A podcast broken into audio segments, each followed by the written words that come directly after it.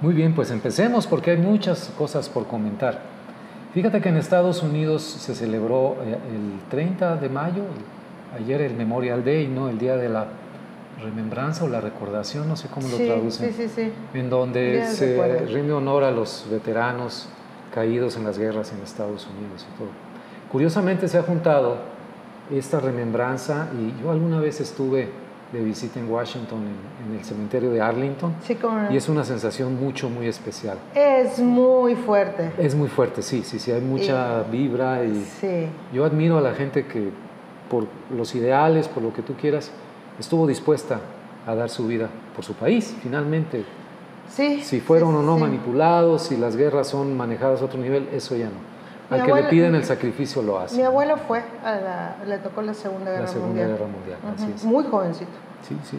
Entonces, te, digo que se junta esta, este Memorial Day con esta situación terrible de los tiroteos, que es nuestro primer tema de hoy, el más reciente en Uvalde, Texas, apenas hace dos, tres semanas el de Nueva York, el de la ciudad de Búfalo, y además otros que se han sucedido en, estos días. Eh, y la, el fin de semana que acaba de concluir la convención de la Asociación Nacional del Rifle en Houston, Texas, en donde defienden a capa y espada la venta, la aportación de armas, etcétera, etcétera. Entonces, todo esto precisamente cuando una, toda una nación como es Estados Unidos se dedica o trata de rendir homenaje a los caídos en las guerras. Triste, digo, e, entiendo yo y, y, digo, pues es una, es una forma de celebrar a aquellas personas que son considerados héroes. Ya podemos entrar en una discusión, ¿verdad? De cómo los tratan después. Ok, podemos entrar. Eso sí, los veteranos es otra discusión. Pero en sí, bueno, pues sí es un, es un día muy importante, ¿no? En sí, para, mucho, para ya sea aquellas personas que tuvimos o no tuvimos, algún, alguna persona querida que fue a servir, bueno, pues como quiera, de, este, de verdad, gracias por su servicio, lo digo porque pues, mi, pues, mi papá americano, por ejemplo, también él estuvo en Corea, entonces, pues sí, sí, digo, ya, para mí sí es un día, sí es un día especial, sí es un día que yo trato de de brindar honor. Sin juzgar, porque si ponemos a juzgarnos desde el punto de vista mexicano es algo muy diferente, es, muy distinto. pero bueno, este, oye Rogelio, pero hablando del tiroteo, eh, recuerdo que lo, lo, lo comentamos la, la, vez pasada, justo era noticia fresca. breaking news. Era el breaking news. Eh, comenté yo que Ubalde pues me, me traía muchísimos recuerdos a mí de niña porque pues las cabañas que estaban ahí eh, se rentaban, pasábamos algunos veranos allá, ¿verdad? O el spring break, tal. Eh, es un pueblito, que te digo, sigue siendo, me encanta porque le mencionan Ubaldi y piensan que es una ciudad, es un, realmente es una comunidad pequeña, o sea, no es una comunidad grande, es una comunidad predominantemente latina, predominantemente México-americana inclusive. O sea, me, atrevería yo a decir que son... sí, sí, sí, completamente, completamente. Pero aquí lo que me llamó la atención, aún así, que estamos realmente en un proceso de estar conociendo la información que se está recabando, pues ya nos dimos cuenta que había tristemente, pues hubo ahí una cuestión de negligencia, las llamadas de los niños es una cosa... Sí, sí, No, no, o sea, la verdad es como para quitarte el sueño y romperte el corazón. Eh, las dos llamadas de estas dos pequeñitas que están por ahí, que este, las dos afortunadamente sobrevivieron, pero de las otras llamadas no sobrevivieron, no, Inclusive la maestra, que se alcanzó a llamar al, al 911. Entonces, eh, yo creo que vamos a ir descubriendo varias cosas. Por lo pronto ya el alcalde de Ubalde ya pidió de manera formal que este, el FBI se investigue okay, toda la cuestión de cómo estuvo eh, el tiroteo para tratar de crear un sentido en donde, ay Rogelio, pues en donde yo simplemente no lo encuentro. Yo no lo encuentro tampoco. Eh, las historias que he visto, me ha gustado mucho la cobertura del New York Times, de inmediato se volcaron sí a tratar de verlo desde el ámbito local. El señor Arredondo, que es el jefe, para entender, hay una policía, digamos, municipal del condado de Uvalde, pero aparte se forman en Estados Unidos policías de los distritos escolares. Exacto. Son un grupo pequeñísimo, en este caso de Uvalde eran cuatro o seis personas. Creo que eran seis. Seis personas, incluyendo al jefe y todo. Sí. Ellos fueron los a los que les tocó enfrentar, digamos, la situación de emergencia. Y por diferentes razones que, están, van a estar bajo investigación, eh, normalmente cuando ya empiezan a llegar, y llegó casi de inmediato, un grupo táctico de la Border Patrol, porque ellos están ahí bueno, pero por cuestiones de quién está en control, la cadena de comando y todo. Es que por cuestión de, de jurisdicción, eh, va más bien esta policía escolar distrital, ¿no? Sí. ¿Qué mencionas? Bueno, se supone que ellos van en el orden del BAT y luego va el, por decirlo así, el commander, y luego la border, bueno, llegó y finalmente la border fue la que intervino ahí que cuando intervino, híjole, es que también las grabaciones están terribles, ¿no? Que cuando dicen que cuando intervienen inclusive ya llegan y ya llegan tarde, o sea... Llegan tarde y todavía están 40, 50 minutos en la entrada del salón de clases, deliberando qué hacer. Otra de las críticas de los padres es que incluso algunos padres decían, pues entramos nosotros. Bueno. Pero por resguardar el perímetro, en eso sí lo hicieron con mucho celo, no dejaron pasar a ningún papá mientras el tirador estaba a sus anchas ahí. No, no. En, el salón de clases con niños y la maestra. Con niños y la maestra. Las llamadas de los niños, como bien dices, entonces. No, sé, si, si esa fue la respuesta, yo veo ahí una confusión en la cadena de mando, falta de entrenamiento para una situación realmente de emergencia. Este, me recuerda mucho la situación del ataque, digo, guardadas todas las proporciones del a las Torres Gemelas cuando ah, hubo respuesta heroica, pero sumamente confusa de bomberos, de la Policía de Nueva York, de FBI, agencias federales. Y en esa confusión y en eso no saber qué hacer y en ese no estar seguro quién está al mando, quién da las órdenes, en no poder evaluar la situación en el terreno como le pasó al señor Arredondo, que se equivocó y dicho por el jefe de seguridad pública de Texas, tomó una mala decisión al considerar que había una barricada cuando era un tirador en Cuando era un, tirador en activo, sí.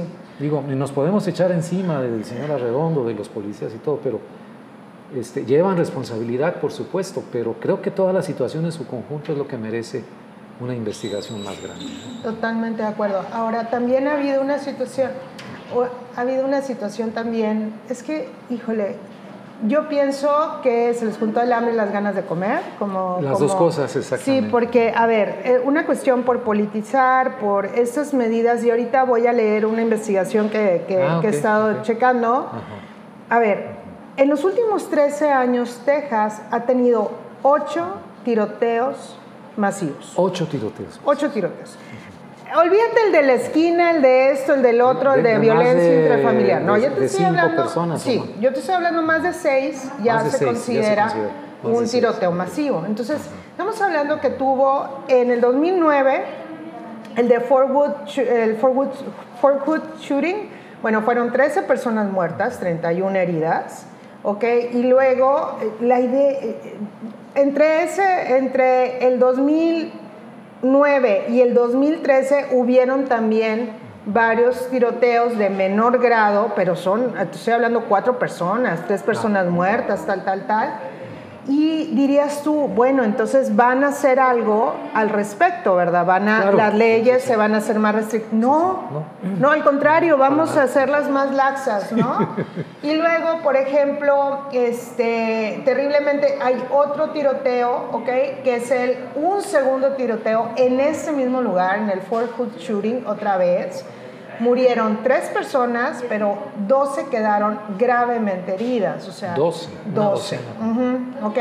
Bueno, pues todo esto, dirías tú, ahora sí, va, oye, ya en el mismo lugar otra vez, o sea... Sí, sí, sí. Pues, ¿Qué esperas, no? O sea, ¿qué estás esperando? Tampoco, este, inclusive hubo 18 personas que votaron en el Congreso de Texas para que se, se quiten todas las restricciones que, que no haya que no haya ninguna. Para comprar y armas y para portar eso armas. Fue, eso fue en el 2015. para llevarlas eh, Sí, sí, sin problema. Y luego en el 2016 hubo un tiroteo, ¿ok? En la estación de policías. Cinco personas murieron, entre ellos personas también del cuerpo policiaco y dijes tú, bueno, pues oye, ahora no te mataron civiles, te mataron en una estación de policías. Dijeras tú, oye, ahora sí, tampoco. Tres meses después hubo otro tiroteo en la eh, Texas First uh, Baptist Church, ¿ok? Ah, sí. Murieron 26 personas. Bautistas. 20 quedaron heridas. Y dijeras tú, oye, pues ahora sí, ¿no? Ah, con ese, el Bueno, último. según la opinión pública, 52% de los tejanos querían que hubieran más restricciones en las armas. Ajá. 52%. Pues, ¿qué crees? No hubo nada. No hubo nada Sí, sí, sí, tampoco, no, ¿eh? Nada. En mayo del 2018 fue el tiroteo en la, escu- en la preparatoria de Santa Fe. 10, 10 personas resultaron muertas, 13 personas resultaron heridas. Tampoco, ¿eh? Tampoco. Durante en ese, en ese tiempo hubieron otros tiroteos, dos, tres muertos en cada uno de los tiroteos, varios, ¿no? Hasta agosto 3 del 2019 en este famoso tiroteo que hubo en el Paso Walmart shooting. Ah, sí, sí, sí. ¿ok? Donde Beto Rourke, ahí donde surgió mucho, tam- mucho más sí, sí, la sí. figura de Beto Rourke, que la verdad a mí me cae muy bien, se me es un tipo Sí, sí. muy carismático, es un tipo muy movido. Sí, sí, sí. Eh, y es un tipo que de muchos pantalones. A mí me mortifica que se lo echen, ¿eh? Pues mira, sí, sí, corre el riesgo. Y le dio pelea a Ted Cruz, estuvo a punto de sí, la senaduría. por nada. Y en un evento de una conferencia de prensa del gobernador Abbott, en, ah, pues eh, en relación a lo de Ubalde, Sí, sí, sí. lo interpeló y lo sacaron a empujones, y lo insultaban los, la gente del gobernador. Insultos, Aletia, no, no. Sí, sí, sí, sí. De, de esos Sí, que le tienes que poner a la- al audio. Sí, porque eres un VIP, tal por cual del VIP. Sí, de así, tres ¿no? varos la gente. Sí, sí, sí, ¿eh? vulgares, Los, pero... los políticos. ¿eh? Sí, sí, Uno pensaría ¿no? que uno tiene lo mejor, ¿verdad? No, Pero no, ya, ya te diste Quítate cuenta que que, te no. voy. Entonces, qué, qué terrible, ¿no? Memorial Day en medio del llanto por, por las personas asesinadas en Nueva York recientemente, en Buffalo, y ahora los niños. Oye, pero terrible. 19.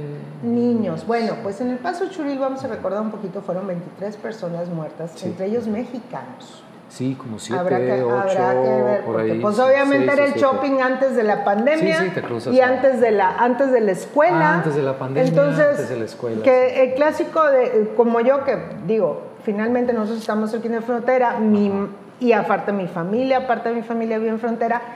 Lo que más te gustaba de niño era que viniera agosto porque sabías que te iban a llevar a comprarte tu mochila nueva al Walmart y al Target. O sea, Y tus cuadernos y, y tus cuadernos de la vaquita, ¿sabes? Entonces, bueno, pues ahí tristemente 23 personas eh, eh, eh, muertas y 25 este, heridas. Luego fue Midline, Odisa también, pues se fue en agosto 31, semanas después, en el 2019, 7 personas muertas, 25 heridos. Fíjense lo que estoy diciendo, todo lo que estoy hablando ahorita, todo este tiempo han sido un montón de tiroteos que, que estoy saltando, ¿eh? nada más me estoy yendo entre los más grandes, grandes. pero, pero me estoy saltando. Hasta ahora, pues el Uvalde shooting, que bueno, fue, pues ya sabemos, 21 muertos y 17 heridos hasta ahorita. La cuestión es que de verdad se hizo la investigación. Esta investigación es de varias ONGs, ONGs importantes como Mother Jones, que les sugiero mucho que, que sigan adelante esta, esta ONG. ¿ok? Eh, Mother Jones básicamente eh, lo que hacen es comparar todos los movimientos en cuestión de eh, lo legislativo ¿ok? Ajá. y compararlos con los tiroteos. Ándale. Y lejos de eso, pues nos damos cuenta que más laxos, cada vez menos restricciones, sí, menos sí, sí, sí. restricciones. Sí, sí, sí. Te- terrible, ¿eh? Terrible. Sí, se ha vuelto en una bandera política y parte de estas guerras culturales que están Totalmente. destrozando a los Estados Unidos, ¿eh? pero de una manera increíble. Las armas, el aborto, la, la cuestión del, del racismo, la educación, en fin. Una tras otra puedes hacer una pequeña agenda de cuatro o cinco puntos y en donde es irreconciliable. Sí. Y esto de las armas Ay, no. es, no, no sé, es que ya no sé qué tiene que suceder. Ahora, mucho se ha manejado la información, ¿ciertos? Por ejemplo, Fox News, luego, luego, ¿no sabes? Sí. Este, mental health, bla, Sí, bla, la bla. ¿no? El mental health. A ver, ok, va. Pero el vehículo es, la, es el arma, ¿no? Sí. Entonces, si Sí, no, la- dale atención a sí, la sí. salud mental. Ojo Claro, también. es un factor, Es claro, un factor, va. Te, te lo, te, te lo reconozco, va. bueno, dale atención a la salud mental, ojo, porque también lo que están logrando con este tipo de cosas es que la gente también le estén estigmatizando y demás, hay que tener cuidado con eso, o sea, atiéndelos bien. Sí, sí. Pero también, ¿qué vas a hacer con los vehículos? Que en este caso son las armas. Las armas, exacto. Entre lo que tú arreglas tu cuestión mental y tu cuestión, eh, tu cuestión así, este, pues ¿qué vas a hacer mientras, sabes? Sí, sí, sí. Fíjate, te comentaba ahorita fuera del aire que recuerdo que cuando vas a Austin, Texas, a la capital eh, del, estado, uno de los puntos pues, turísticos y que es inevitable que te lo señalen y lo veas, es donde se puso el tirador en el Capitolio, en la parte de arriba, de que en 1965, 66 o 67, hace un chorro de años, mató a cuatro o cinco personas, ¿no? Entonces, es, forma parte de esa tradición, de esa historia de Texas increíble, ¿no? Sí. Increíble, increíble.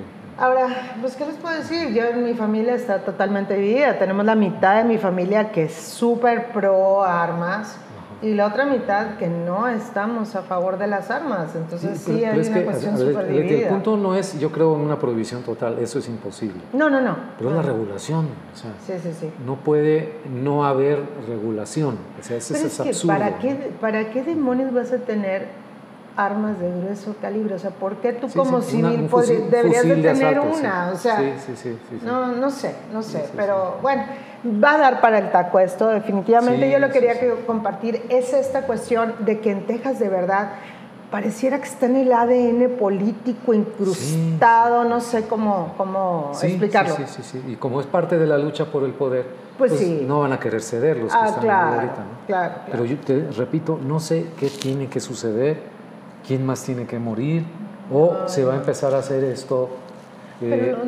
tiroteos ahora en zonas blancas, como de venganza, de represalia. No quiero ni saber, es como un guion malo de una serie igualmente mala de Netflix, ¿no? Pero, pero entonces, ¿qué va a pasar? Pues sí. Este, bueno, vamos, quisiera darle un giro un poquito a la cuestión que una buena noticia, pues sabrán que eh, pues ahorita tenemos, anda de moda el, monkeypox, ahora ah, no, conformes con que ya sobrevivimos al COVID, pues ahora tenemos el monkeypox, ya, ya sabemos que eh, se han confirmado 92 casos, eh, este, y esta nota es de, del Washington Post, 92 casos en 11 diferentes países, la mayoría en Europa, pero ya algunos en Estados Unidos y en Canadá.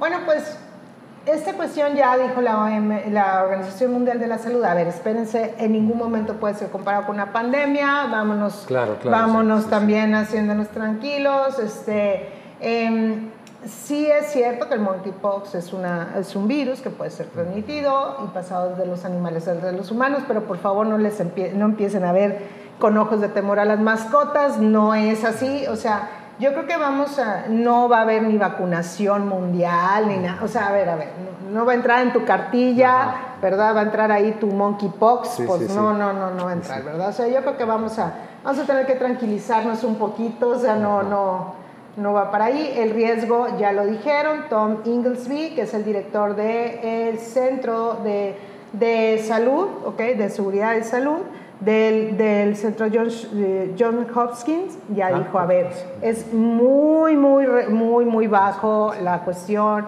del, del riesgo del contagio. Así que vámonos tranquilizando. Por otro lado, pues una, una cuestión padre y, positiva fue que en China, Rogelio, bueno, pues China está de manchamanteles largos, están contentos, porque ah. pues ahora se están dando las primeras cifras de baja de contagios de esta segunda ola de COVID. Ahora sí, ah, China va de la baja, son buenas noticias. Este, tan buenas noticias son que hasta el Bitcoin subió. Claro. Le gustó el Bitcoin. Mejoran las perspectivas. Qué bueno, porque eh, estaba muy dura la situación del control político y la movilidad. En China, ¿no? La ciudad de Shanghái estuvo prácticamente cerrada.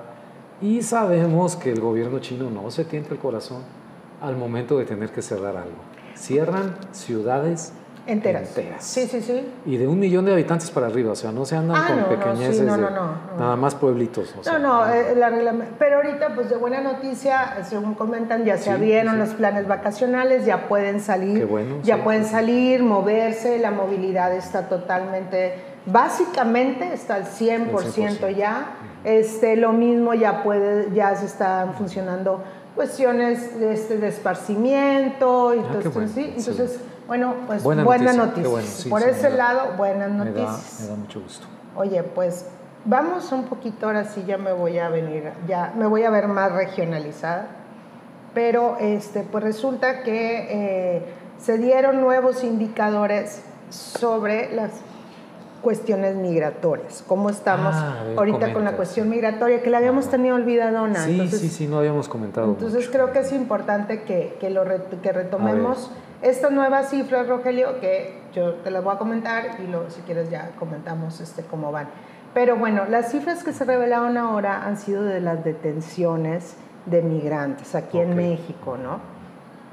Bueno, pues resulta que esas cifras son de este, la Secretaría de Gobierno, ¿sí? Y pues donde revelan que se aumentó en el primer cuatrimestre del 2022, eh, con respecto al mismo periodo del año pasado, se aumentó un 70% las detenciones de migrantes. 70%. 70%. Estamos hablando que en el 2021 tuvimos 63.973 detenciones de migrantes y ahorita estamos contando con 108.791 capturas. Wow. Honduras sigue siendo el principal país que llegan migrantes aquí a México, es el este, seguido de Guatemala, muy cerquita, ¿eh? seguido muy cerquita, casi los dos tienen 24 mil este, migrantes y numeritos más. Cuba es el tercero, luego es Colombia y El Salvador están prácticamente igual con 8 mil. Y al último Venezuela, que nos habíamos quedado un poquito con esta idea de que Venezuela era el, más alto y no, pues ya no. Ya no. ya no lo Honduras, es. Ya no lo es. Es Honduras. ok, seguido te digo por Guatemala. Entonces ahorita Honduras y Guatemala son los países que más están, digamos así, este, siendo detenidos en el, en el, país. Ahora, por otro lado, bueno, pues este, también las remuneraciones en cuestión de las remesas, pues también creció seis veces más, pero pues no es muy bueno. Aunque lo quieran manejar como buena noticia, también este, el gobierno no lo es. No, es un indicador que funciona al revés. Exactamente, aunque no lo quieran manejar como bueno, pues ese es otro indicador que tiene que ver también con esta cuestión de la migración. Estas cifras las pueden encontrar en Secretaría de Gobierno, pero también las pueden, yo les recomiendo enormemente que sigan a la gran Eunice Rendón en el, en el Twitter, porque ella es especialista, especialista en migración, en comunidades y en cuestiones de seguridad. ¿Cómo es su cuenta? Arroba Eunice. Es arroba, arroba Eunice Rendón. Así seguido. Así tal cual. Sin guiones. Seguido, Arroba Eunice, Rendón. Sí, cuando quieran saber algo totalmente de cuestiones migratorias, pues por ahí va. Pues así la cifra, Rogelio. No, pues bueno, eh, los datos duros como estos que nos acabas de dar son los que nos dan realmente la referencia de lo que está pasando. Ahorita que decías que son hondureños los que más vienen y son detenidos en México.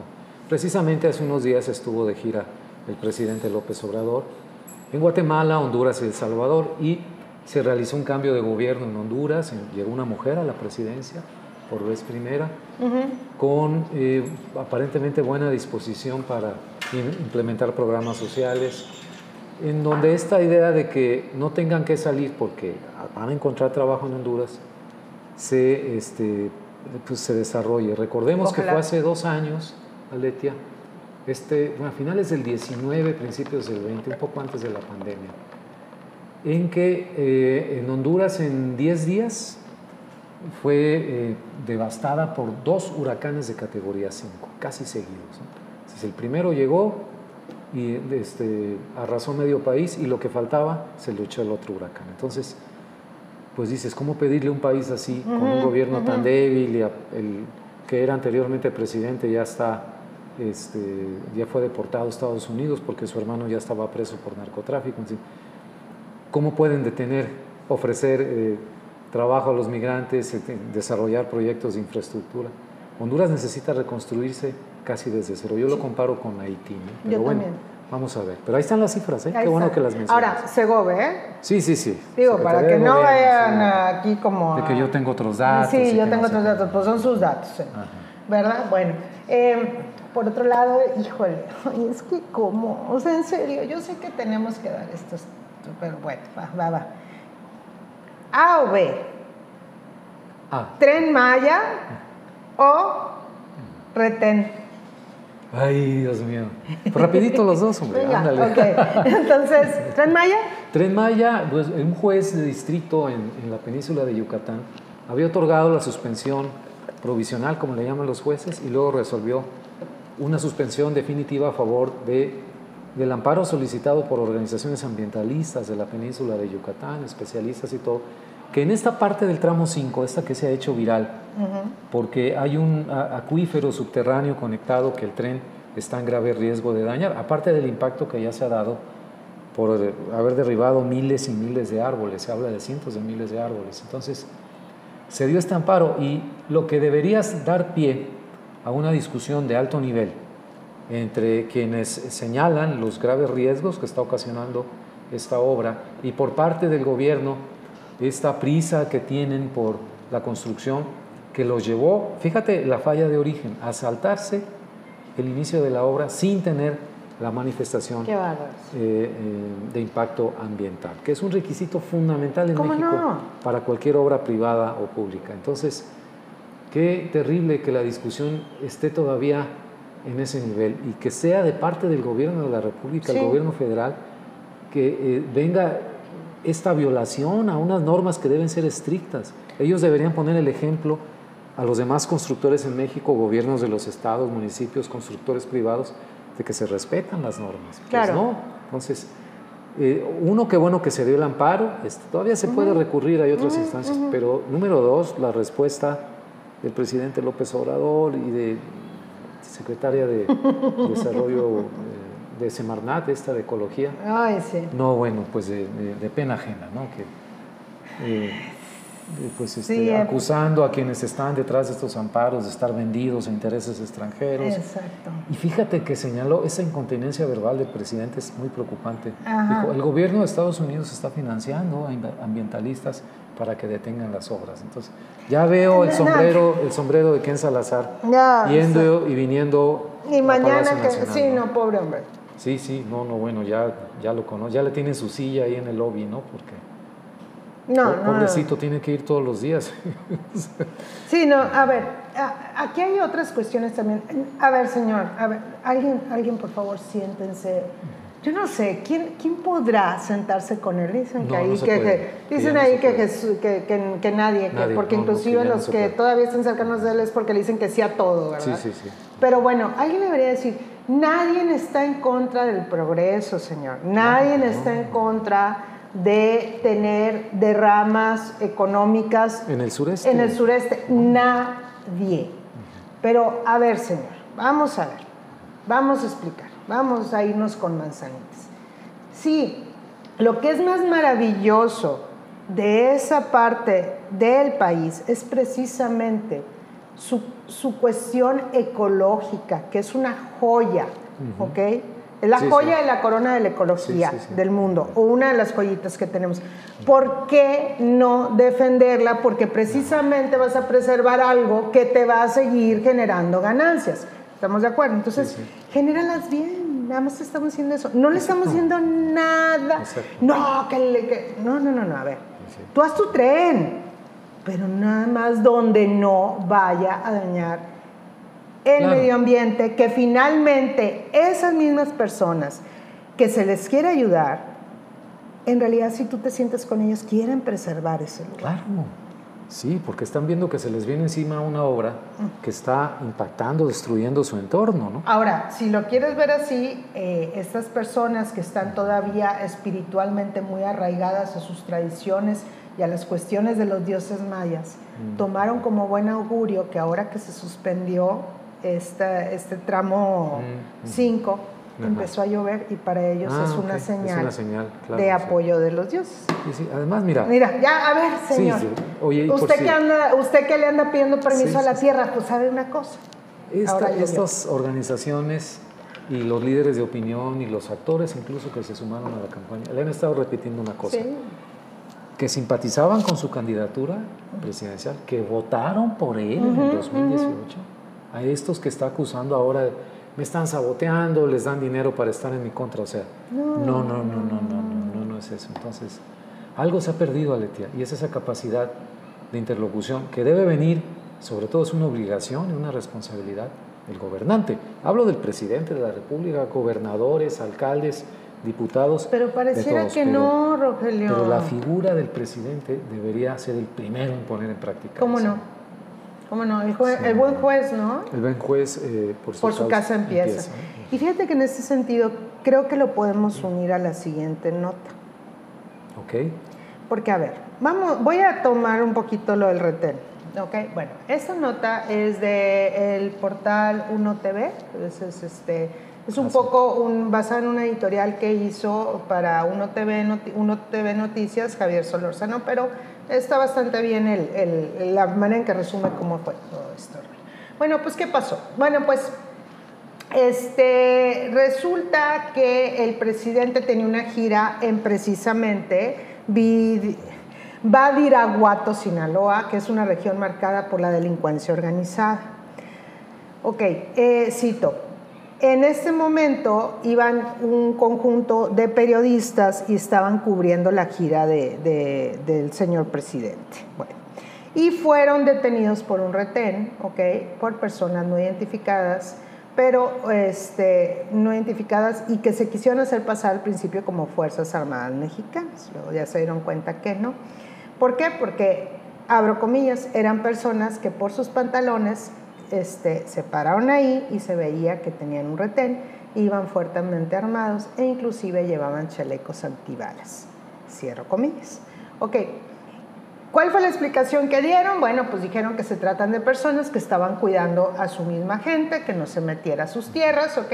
Y que, bueno, pues finalmente, pues después de unos días, este, pues ya, ¿verdad? Este, fueron, este, algunos fueron, este, detuvieron a cuatro integrantes del retén y fueron acusados de delincuencia organizada, pero bueno, finalmente, este, pues el, se, digamos así, no se les hizo nada porque recuerda que aquí pues no se les va a no, sus derechos humanos se, le van a, se les van a, a, este, a salvaguardar. Entonces bueno pues final, este, no podemos hacer nada yo vi las escenas este, las escenas son terribles y una vez les digo así como que pobres de los compañeros de prensa Sí, que tuvieron sí, que sí, sí, vivir sí. eso eh, y luego finalmente tuvieron llevan- llevándose a otra persona, si supiste, ¿no? Como que le subieron una persona y la otra persona, no, hombre, si son rete gentes, Sí, nos sí, dan sí. de comer. A ver, señor, está bien, Que le pero dieron es, una aventona a alguien. es que le dieron una ventana a alguien, ¿no? Subieron una persona ya mayor. Pero a ver, no se trata de eso, o sea, se trata que, a ver, como un retén, narcotraficante, Sí, eso sí, sí, o sea, ¿cómo? Sí, sí, pues, este, paramilitar, narcotraficantes, como quieras ¿Cómo? llamarlos. Mm, ¿por qué? ¿Por qué? ¿Por qué sustituyen a, a las Fuerzas Armadas? Ajá, aparte, ¿por qué se supone que uno de mis derechos fundamentales que me da la Constitución es circular libremente Por y todo en el paz? territorio, Por sí. todo el territorio. ¿Estamos de acuerdo? Sí, sí, sí, completamente, Entonces, sí. eso creo que es un derecho fundamental, fundamental y es un derecho humano. Además, sí, universal, claro. Ajá, sí, estamos de acuerdo. Ajá. Entonces, ¿qué- ¿y los derechos Y luego- humanos de uno o valen más Sí, de ellos o somos humanos Sí, de no, segunda o qué onda? Sí, y, y pues ahí resbaló verbalmente el presidente al tratar de explicar esa situación. Sí. Y además agregó algo que, que Híjole, los medios de también. comunicación también recogieron. Sí, Que sí, en lugar sí, de estarle llamando Triángulo Dorado a la zona de Sinaloa, sí, Chihuahua y, y- y Durango, que desde hace un siglo yo creo se cultiva amapola, marihuana y todo, que se le llamara algo así como Triángulo de las Personas Trabajadoras y Honorables, por favor. un nombre medio raro, ¿no? Entonces, como si cambiar un nombre cambiara la realidad o la situación, o sea, mal por todos lados, ¿eh? El No, no, retén, la respuesta, de la explicación Sí, que el no hay ningún problema, que no hubo Sí, ningún no, no, digo, problema, pues es no, no, todo bien, claro. como dice el presidente. Y luego esto de ah. cambiarle el nombre al triángulo. no, no, me acuerdo qué exactamente. Y, la, y, luego la otra de que viva, viva Sinaloa, no sé qué cosa. Ah, sí, que viva Sinaloa, sí, Ay, sí. por favor, señor. que me toquen la tambora. Y que sí, no, no, no. Después el niño perdido, el sinaloense, ¿no? Como, sí, sí, sí, sí, sí. Bueno, pues así está. Entonces, Increíble. Y estas escenas del retén en Badiraguato dieron, la vuelta al mundo. Badiraguato, Sinaloa, es el, yo no lo conozco, cuna. No, no, eh, De, origen ahí, ahí nació, es la, de donde es él y su familia. El Chapo, el Chapo Guzmán, exactamente. Entonces, y esa carretera que fue a supervisar el presidente va de Badiraguato a Guadalupe y Calvo, en Chihuahua, cruza toda la zona del Triángulo Luego hay un ¿Cuál, ramal, ¿Cuál triángulo? el triángulo virtuoso. Virtuoso El triángulo virtuoso, sí, claro. Entonces, han señalado varios analistas que es una obra que beneficia total y absolutamente a los cárteles que operan en la región. Entonces, pero bueno, yo incluso justifico que si es una carretera y que la use la gente y aparte la usen los narcos, bueno, pues habrá, habrá que vigilarla, pero la carretera en sí, pues es un, es un buen signo de que se quiere impulsar la región. Pero hasta ahí le encuentro lo positivo. Todo lo demás, pues mejor no hubieran hecho nada. O sea, no sé, digo, de veras que, mm. híjole. Ay, no sé. Pero bueno, pues entonces, pues aquí no pasa nada. Aquí no pasa nada, dijo el presidente. Qué, triste que, que, cuando antes decíamos así, el, el, que es el país de no pasa nada, pero ahora que te lo digan en la cara. Te lo digan en la cara y, y, quien debe ser el responsable de la seguridad del país se desentiende y se lava las manos. Chale. No, impresionante. Oye, pues vamos a vamos cerrando ya esto. Este, tú querías este, adelante eh, tomar una nota que yo creo que es increíblemente importante. Fíjate que, que el, 30 de mayo, ayer precisamente, un día después de, cuando estamos grabando, se celebró el Día Mundial de la Esclerosis Múltiple. Recojo algunos datos y, y declaraciones de una, de una nota de la agencia española EFE porque le dieron un espacio importante y es este tipo de, de situaciones y de notas que pueden pasar desapercibidos, pero cuando volteamos a nuestro alrededor, creo que cada quien, con amigos, familiares, conocemos historias de lo que es la esclerosis múltiple. La nota dice así, el diagnóstico oportuno y el acceso al tratamiento para todos los pacientes que padecen esclerosis múltiple en México son los principales retos del país ante esta enfermedad la neuróloga Laura Ordóñez dijo a esa agencia española de noticias lo siguiente, el diagnóstico tardío de la esclerosis múltiple trae consigo consecuencias graves para las personas que desarrollan el padecimiento, ya que tienen mayor riesgo de presentar comorbilidades agudas y crónicas. También explicó Ordóñez que esto de la esclerosis múltiple es una enfermedad neurodegenerativa, progresiva y crónica que se produce cuando el sistema inmunológico ataca la mielina que recubre y protege a las neuronas, provocando, fíjate Letia, estimados amigos, daños al cerebro y la médula espinal, lo que puede derivar en la discapacidad de alguna parte del cuerpo. Y menciona algunos datos, la especialista Ordóñez. Dice que a nivel mundial se estima que este padecimiento afecta a 2,5 millones de personas y la cifra para México, que ha sido diagnosticada formalmente, ronda en 20.000 pacientes.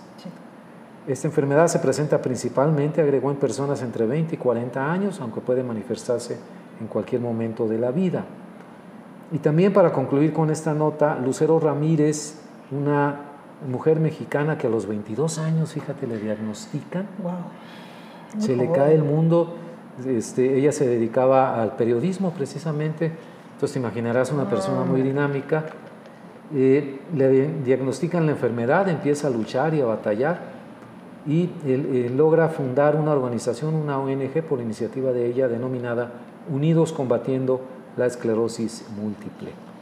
Y es un, es un ejemplo eh, pues viviente ¿no? de, de, lo que se batalla para diagnosticar a tiempo y, a todo lo que se tiene que enfrentar. Y menciona ella de eh, Lucero Ramírez, se me ha olvidado el nombre, perdón, que otra de las cuestiones que afectó más a las 20 mil personas que padecen esta enfermedad en México fue el encierro de la pandemia. Sí. La inmovilidad es, este, te, va, te va haciendo que retrocedas ¿no? en lo que habías logrado en la pandemia.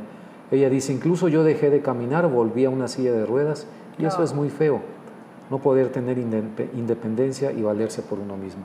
Entonces, pues recordemos que el 30 de mayo, el Día Mundial de la Esclerosis Múltiple, y eh, recordemos también que a nuestro alrededor no, no es una cosa eh, poco común, es bastante común. Siempre hay casos de personas así. Ayudémoslas en todo lo que se pueda. Claro sí. Una de las, de las cosas que te piden mucho los, este, en el caso mío, en lo personal, eh, eh, mi familia se ha visto, digo, familiares míos se han visto afectados por esta, por esta este, enfermedad autoinmune, algunos sí están con nosotros, algunos ya no están con nosotros, este, pero, pero es importante el, el, la mayor educación también de los síntomas, del chequeo, de eso. Creo que es, e, eso es también falta. Eso, en eso hay mucha tarea pendiente también, Rogelio. Sí, sí, ¿verdad? Sí, sí, sí, para reconocer a tiempo eh, los síntomas y que sea un diagnóstico preciso. Claro, Porque claro, Si no te dicen que es eso, esclerosis múltiple, puedes pensar que tienes otra cosa. Sí, sí, sí, sí, y, sí, y, entonces vas por otro camino equivocado. Sobre todo porque desgraciadamente también algunos estudios comprueban de que cada vez es más joven las personas que están teniendo. Entonces, pues piensas tú que la juventud, ahora es cierto, juventud, juventud divino tesoro, pero, pero también puede ser un alma de dos filos. Fíjate, nada más para concluir, Lucero Ramírez, esta muchacha mexicana, decía que sus síntomas comenzaron con cansancio excesivo y visión borrosa, que ella atribuía a su trabajo como reportera gráfica en un periódico en Torreón y por las horas que pasaba en el cuarto de revelado. E-, era fotógrafa, periodista gráfica, ¿no? Entonces, pues sí, pensaba, bueno, es que estoy mucho tiempo, ¿no? Y se cansa la vista. No, era otra cosa más grave, ¿no? Sí. Pero bueno, por algo bueno es totalmente, y, digo, esta cuestión también del COVID, si bien es cierto, trajo esas consecuencias negativas, también trajo unas consecuencias positivas, que es detrás de, de la cuestión del desarrollo de la vacuna para el COVID, también abrió una ventana importante para la vacuna para la esclerosis múltiple. Entonces, ah, es algo esperanzador. Claro, son pininos apenas. Se está hablando de que próximamente empieza la cuestión del protocolo preclínico en seres humanos, pero ya estamos hablando de algo esperanzador. Sí, sí, muy bien. Y creo que le, vamos a dar seguimiento a esto de las vacunas. totalmente. es un tema muy importante. Porque es un tema mucho, muy importante. Oye, pues nos vamos a la recomendación. Yo sí quisiera dar una recomendación rápida. Resulta que mi sobrino cumple, mi sobrino que es un crack para el fútbol, el huerco ah, fregado le encanta el fútbol, habla, mastica, duerme y respira fútbol. Este, bueno, pues eh, eh, mi pequeño cumpleaños y yo me di a la tarea de estar buscando algo que yo supiera que le iba a encantar de regalo. Y di con un libro, que es un libro a manera, un cómic, por decirlo así, pero habla sobre los 100 genios, de, 100 genios del balón, ¿ok? De niños a cracks. Y es un eh, libro que fue hecho por Alberto Lati. ¿sabes? Ah, sí, ¿sabes quién es? Beto Lati, como Sí, Beto Lati, que es, la verdad es un tipo que a mí me cae muy, muy bien. Este, y bueno, bueno, eh, básicamente el libro, Rogelio, que es una monada de libro. Eh, yo lo compré para mi, mi, sobrinito que tiene nueve años, pero en realidad vale, la pena para todo el mundo. Aquí está nuestro, nuestro productor, que es futbolero. Pambolero. Sí, que también es pambolero. Pues se trata de cómo surgieron estos genios del fútbol, cómo crecieron, qué hacían, algunas de sus aficiones, cómo comenzaron, con qué equipos, dónde jugaban, bla, bla, bla. Entonces cuento un montón de historias muy bonitas de cada uno de estos 100 grandes de El Balón ah, Pie. Es una monada de libro, es un ah, libro que tampoco es oneroso, digo, para, porque está muy padre. Este, y va, bueno, desde Pelé, vendiendo cacahuates para poder alcanzar un, un balón, comprarse un balón, Maradona dominando una naranja en, ah, la, en la villa de Fiorito. Y demás, ¿no? O sea, Cristiano Ronaldo, o sea, bueno, un fin, sinnúmero de anécdotas muy divertidas. Y sobre todo, ¿sabes una cosa? Muy entrañables. Claro, sí, sí, sí.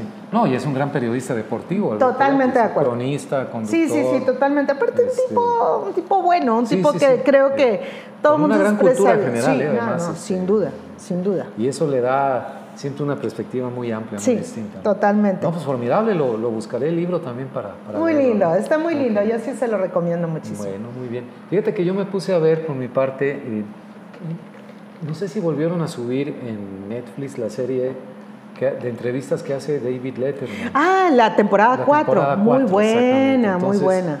eh, estuve viendo el otro día un capítulo en donde entrevista a Robert Downey Jr., ¿no? El. Iron Man, ¿no? Sí. Oye, y se puso un diálogo muy interesante porque platicaron muy abiertamente. Y, ah, pues Downey tuvo problemas de adicciones mucho, muy serios. Drogas, alcohol. Adicciones, alcohol, la ley, o sea, Sí, sí, de todo. Estuvo en la cárcel y Sí, todo. sí, sí, sí. Letterman también, yo no, no lo había, había ubicado así, pero confesó que durante muchos años tuvo un problema gravísimo de alcoholismo. De alcoholismo. Entonces sí. se hizo una plática muy interesante, ¿no? Ahí yo creo que rebasaron el formalismo de entrevistador y entrevistado y acabó siendo una plática como de terapia, ¿no? De, de- de grupo, ¿no? Sí, Así, sí, sí, este, muy padre. y, y- y- y conectándose muy padre. Entonces, ese capítulo en particular lo recomiendo ampliamente. Además, es un tipo sensacional el Robert, ¿no? o sea, Sí, sí, un sí, gran sí, sí. actor, Lo, ami- lo admiro. Y a- después de todo lo que ha pasado y la vida tan azarosa que tuvo, platicaba cosas desde niño y todo. Ujú, Sí, Este, sí, sí. El papá se ponía a fumar marihuana y le daba al hijo, ¿no? Este, Pero siendo un niño, ¿eh? de O sea, 8 o 9 sí, sí, años, sí. ¿no? Entonces, este, cosas así, ¿no? Que dices, hijo, ahí está. Ay, Ahí está, para mí Robert, vida, sí, ¿no? sí, ah, para mí Robert Downey Jr. así como algunas otras personas son ejemplos de que las segundas oportunidades sí existen, ¿no? O y, sea, él, y él lo, lo manifiesta. Sí, así, sí, ¿no? sí. Es- eso dice, pues, se, encontró una mujer que se enamoró, se enamoraron los dos, se sí, casaron, sí, y sí, han sí. hecho una vida común. Divina su esposa, 15 o ¿eh? 16 Divina, una mujer muy admirable. Estaba presente en el foro, incluso la, la tomaron un poco ahí la saludada. Sí, una mujer muy admirable. Entre esa misma temporada está también la entrevista de él con David Chappelle, también buenísima. Este, la recomiendo Ah. es la bastante. cuarta No, la de Robert Downey Jr. según yo es la tercera, Ah, la la, tercera, de esta es la cuarta, La que yo le recomiendo mucho que vean la entrevista con Ryan Reynolds. Muy Ah, simpática, sí, muy sí, sí. simpática. También me vale.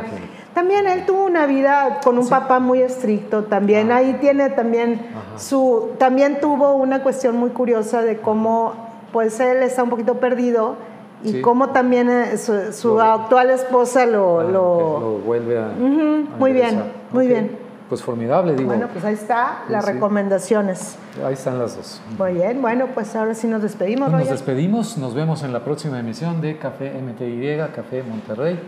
Repito, desde el Blue Brunch, este lugar magnífico que nos dan café y nos reciben al pie de la Sierra Madre Oriental. Y donde tenemos un productor que es, pan, que es Es Pambolero. Pambolero, así es. Muy bien. Nos vemos la próxima. Chao. Hasta la próxima, chao.